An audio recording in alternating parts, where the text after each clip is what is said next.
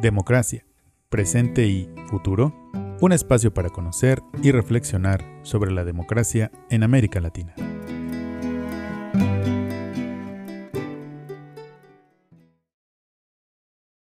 Hola, muchas gracias por acompañarnos en este tercer episodio. En esta ocasión comentaré algunos datos interesantes de la más reciente encuesta del Latino Barómetro. Antes de entrar en tema, me permito invitarlos a visitar nuestra página web www.proyectodemocracia21.com. Ahí encontrarán nuestra misión y visión, el perfil de nuestros investigadores y alumnos, así como información sobre las líneas de investigación, eventos, videos y mucho más. No dejen de visitarnos. También les cuento que tuvimos nuestra primera jornada virtual de difusión con avances de las investigaciones. En la página encontrarán todos los enlaces para que vean las mesas y nos dejen algún comentario o pregunta. Le agradezco mucho a mis compañeros por su participación y compromiso. Sin ellos, la jornada no habría sido posible. Quedó muy interesante, no se la pierdan. Y por supuesto, síganos en nuestras redes sociales, Facebook, arroba Proyecto Democracia 21, y Twitter, arroba Democracia 2123, en donde encontrarán toda la actualidad de nuestro proyecto. Ahora sí, vamos al tema del episodio. Bienvenidos.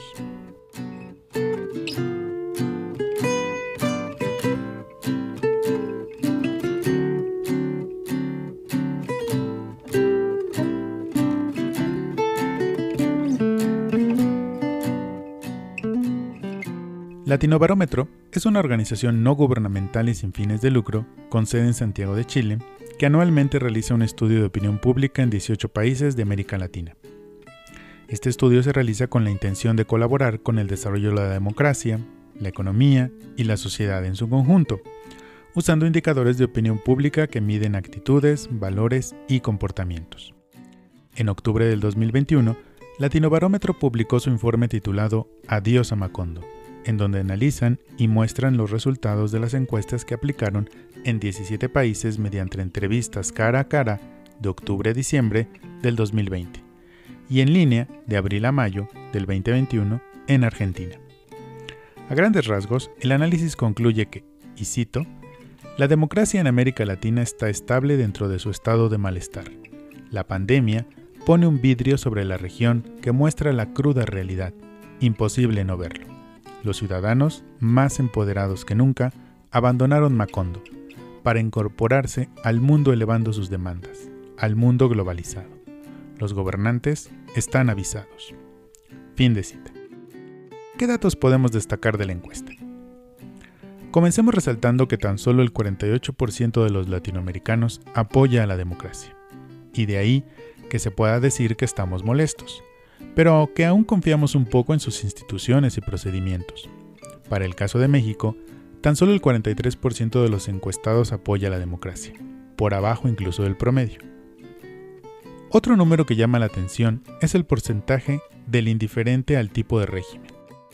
Este indicador nos muestra qué tan lejos están las personas de la política, qué tan poco les importa la democracia. El informe mostró que la indiferencia ha aumentado del 16% en 2010 al 27% en el 2020. Por otro lado, el número de los que apoyan un gobierno autoritario se encuentra bajo en un promedio del 13%. Esto es bueno, pero en los tres países donde más encuestados expresaron su apoyo a esta forma de gobierno fueron Paraguay con 24%, México con 22% y Ecuador con 16%. ¿Qué perfil tienen las personas que sí apoyan a la democracia?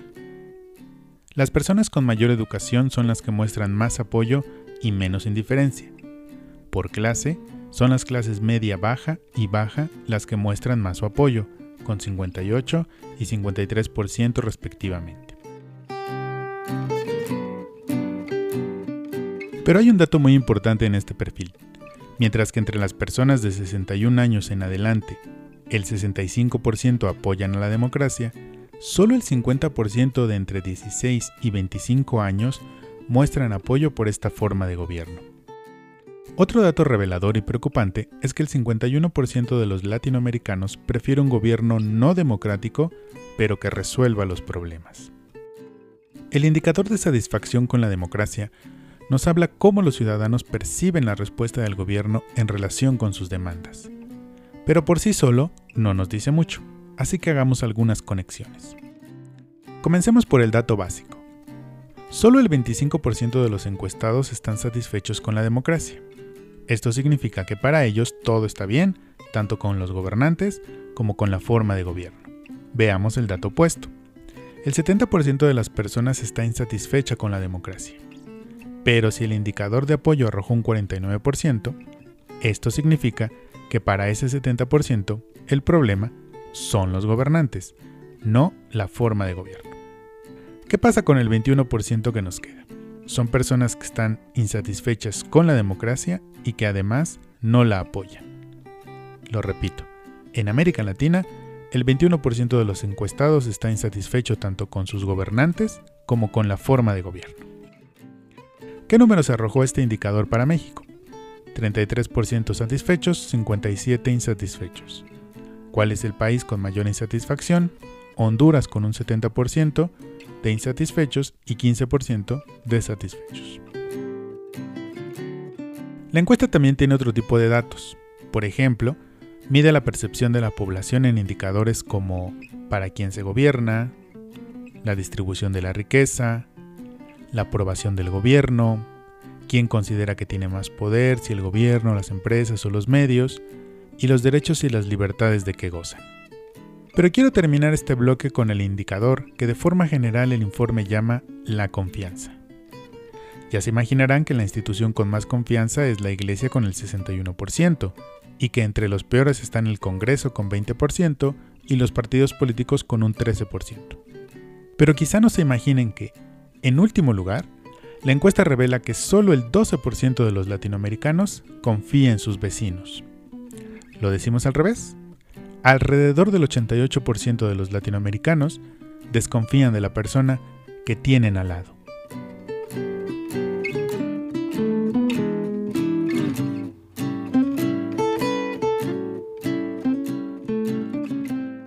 La finalidad de este tipo de encuestas y análisis es ayudarles a otras organizaciones, universidades e instituciones gubernamentales a promover teorías y prácticas que incidan en el desarrollo de la democracia.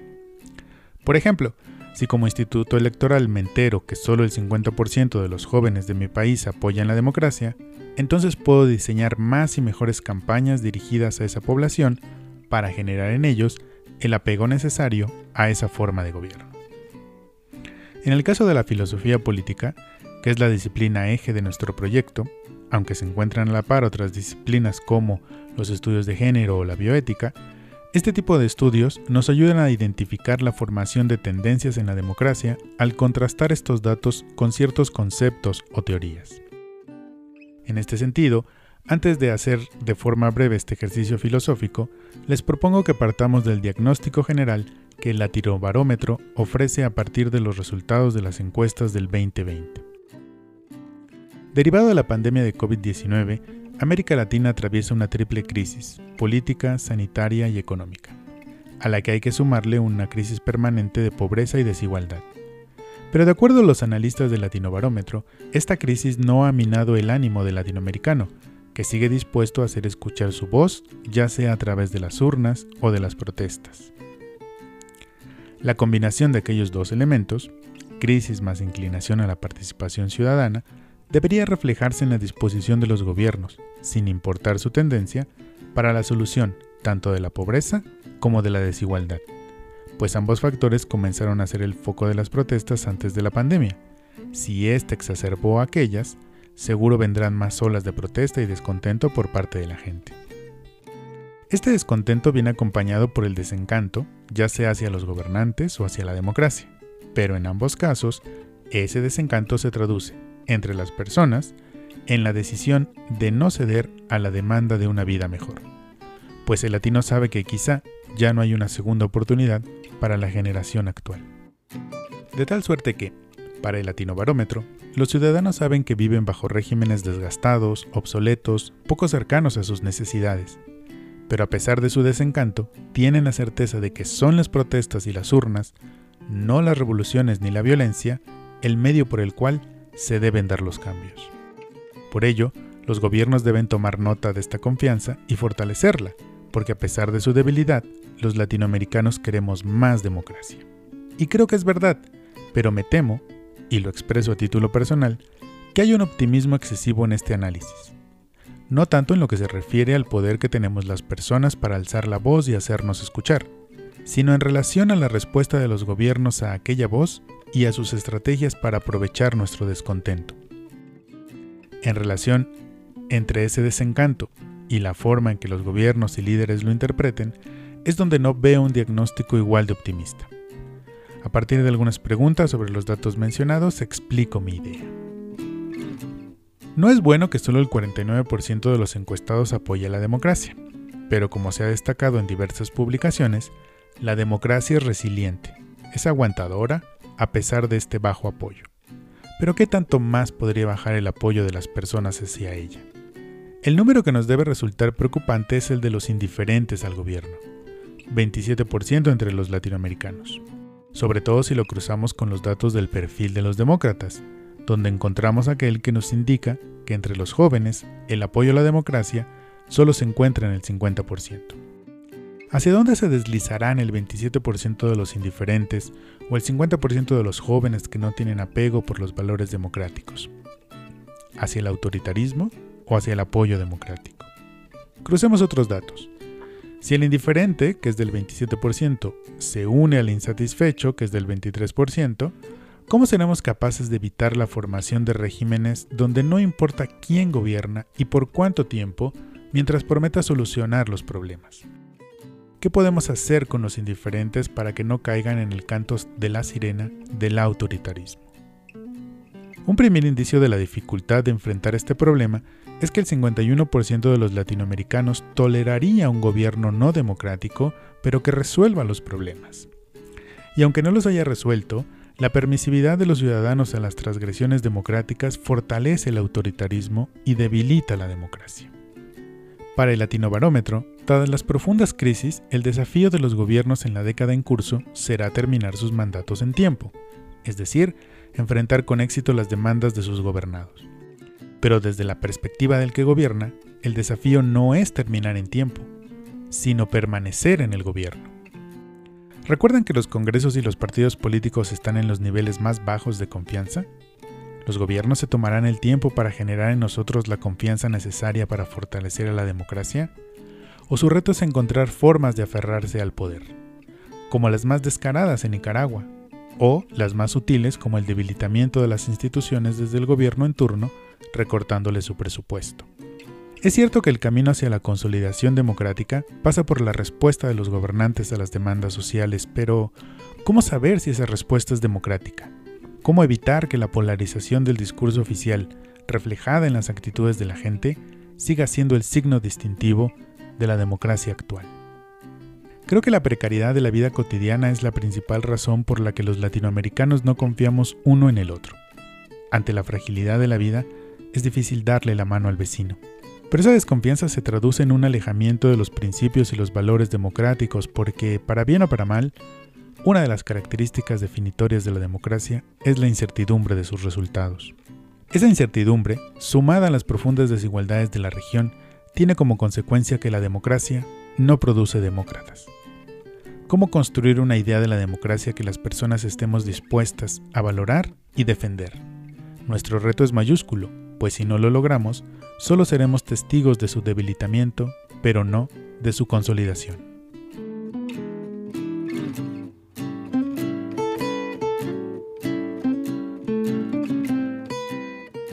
Quiero agradecer a todo el equipo de Latinoamérica 21 por darme una ventana de difusión para nuestro proyecto, a través de la publicación en su página web de un texto que sirvió de base para la elaboración de este episodio.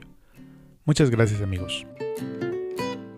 Nos gustaría mucho seguir en comunicación y saber sus opiniones, dudas o comentarios sobre los datos del Latinobarómetro o algún otro tema que les gustaría que comentemos en este podcast.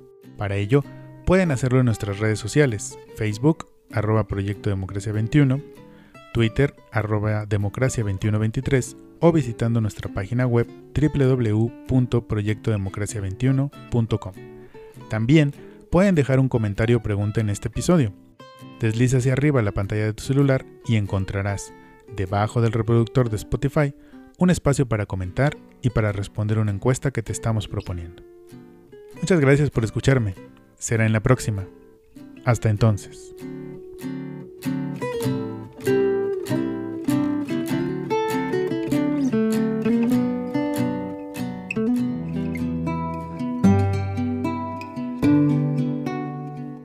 Democracia, presente y futuro, un espacio para conocer y reflexionar sobre la democracia en América Latina.